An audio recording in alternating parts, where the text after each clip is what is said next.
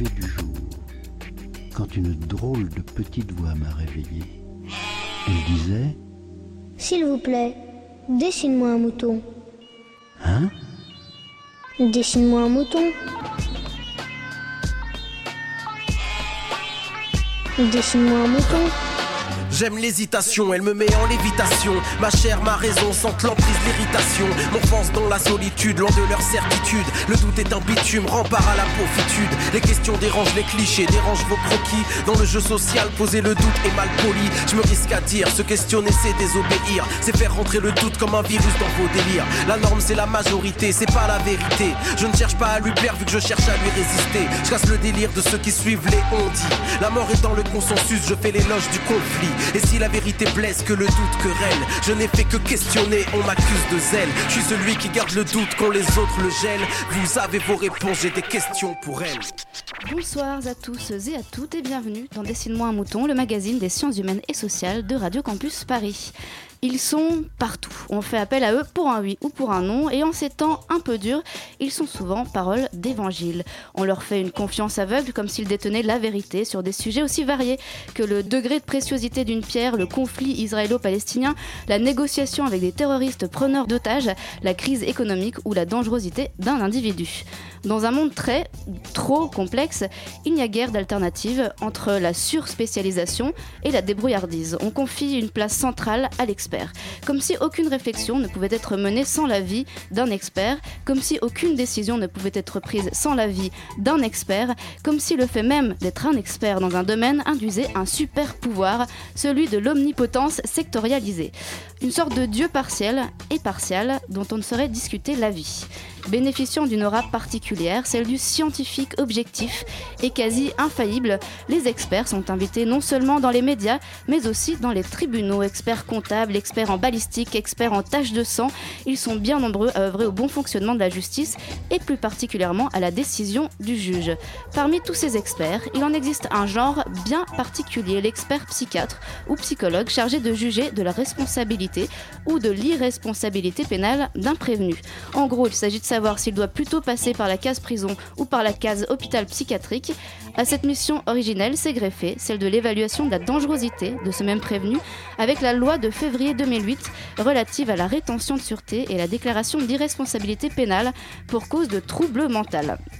Il s'agit là d'estimer la probabilité de récidive du condamné et de savoir s'il doit ou non rester en prison. On parle alors de rétention de sûreté ou s'il peut réintégrer la société. On passe alors de la protection du délinquant à la protection de la société contre ce même délinquant.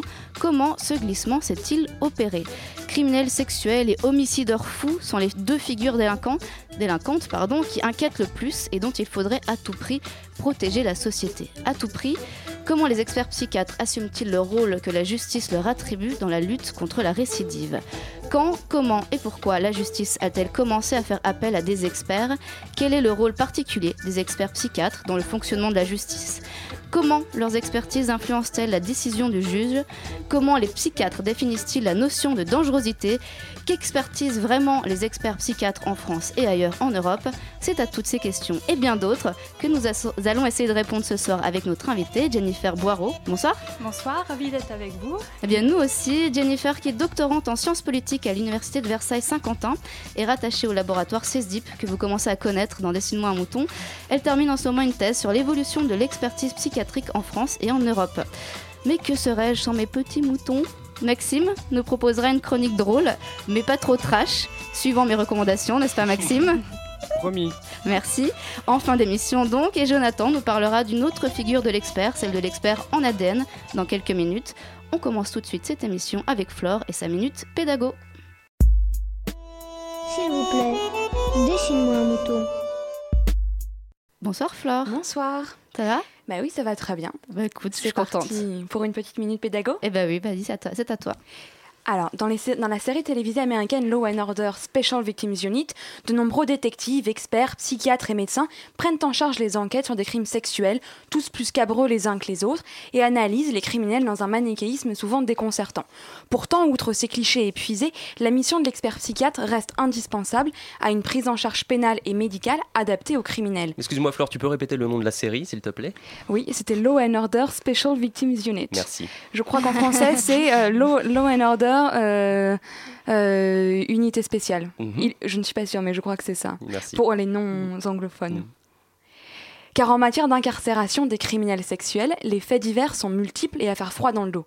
Pendant que le détenu belge Frank van der Blicken obtient le droit d'être euthanasié, des psychiatres suisses remettent sur le tapis la question de la castration, chimique ou chirurgicale, des criminels récidivistes. Les experts en question sont des psychiatres qui auront demandé auprès de la Cour de cassation ce statut supplémentaire. À la suite de quoi, ils se voient missionnés par un tribunal dès lors que le magistrat chargé de l'instruction considère qu'une expertise est nécessaire. Il y a d'ailleurs de moins en moins d'inscrits sur la liste d'appels, seulement 500 en 2013 contre 800 les années précédentes.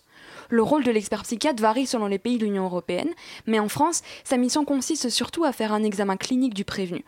L'enjeu est alors double, déceler d'éventuelles pathologies psychiques, mettre au jour une éventuelle atténuation dans le discernement, et d'autre part évaluer la dangerosité dont parlait Mélanie du prévenu, pour lui-même comme pour autrui. Dans les deux cas, l'objectif est double, trouver une prise en charge qui soit à la mesure des crimes reprochés aux détenus. Mais dans les faits, plusieurs obstacles surgissent. Il n'est pas toujours évident pour l'expert de conduire son diagnostic de manière définitive, d'autant plus qu'il doit le mener tout seul, alors que dans d'autres pays comme en Suède, la décision se mène de manière collégiale. Une expertise aussi n'est pas nécessairement mandatée, et surtout la prise en charge du fou s'avère encore plus problématique et plus discriminatoire que celle du détenu lambda entre guillemets. Car suite au compte rendu de l'expert peuvent intervenir des prises en charge plus spécifiques que la prison, comme l'internement ou la rétention de sûreté. Face donc à l'expertise psychiatrique, nombreux problèmes se posent et soulèvent des questions pénales, juridiques, éthiques et philosophiques, tout ce qu'on aime dans Dessine-moi un mouton. Car le fou n'est pas oh responsable. Et oui, on adore ça. Il n'est pas responsable de ses actes, le fou par définition. Mais alors que peut faire la justice euh, pour punir quelqu'un qui n'est pas responsable? Et que peuvent en penser les familles des victimes? Et enfin, qu'est-ce que la prise en charge des criminels sexuels par des experts nous dit d'une mutation de la justice française, d'un glissement, comme tu nous disais, de l'évolution de la prise en charge des personnes souffrant de pathologies mentales dans la société? Merci beaucoup Flora. Euh, Jennifer, est-ce que tu as déjà une réaction face à ce qui a été dit euh, jusque-là?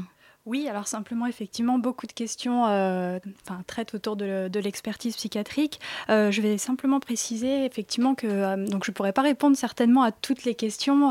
ma thèse, en fait, porte sur un regard européen, en fait, de, l'expertise psychiatrique dans la phase qu'on appelle présententielle, c'est-à-dire de la phase d'instruction jusqu'au procès. Et donc, bah, par l'éclairage européen, on essaiera de répondre à quelques questions sur qui sont les experts psychiatres, comment travaillent-ils à l'étranger, effectivement les problèmes qui se posent sur euh, le fond de leur mission et, les enjeux.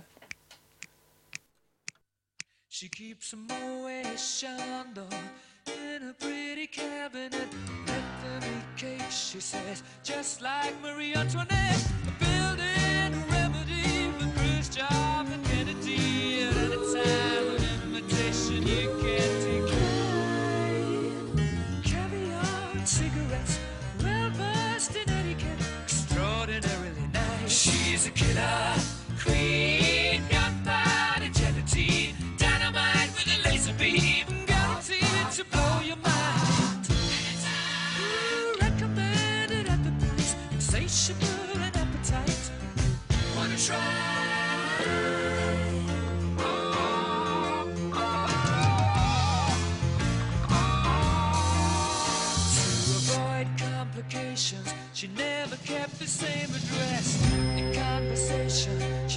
just like a baroness. Middleman from China went down to your mind.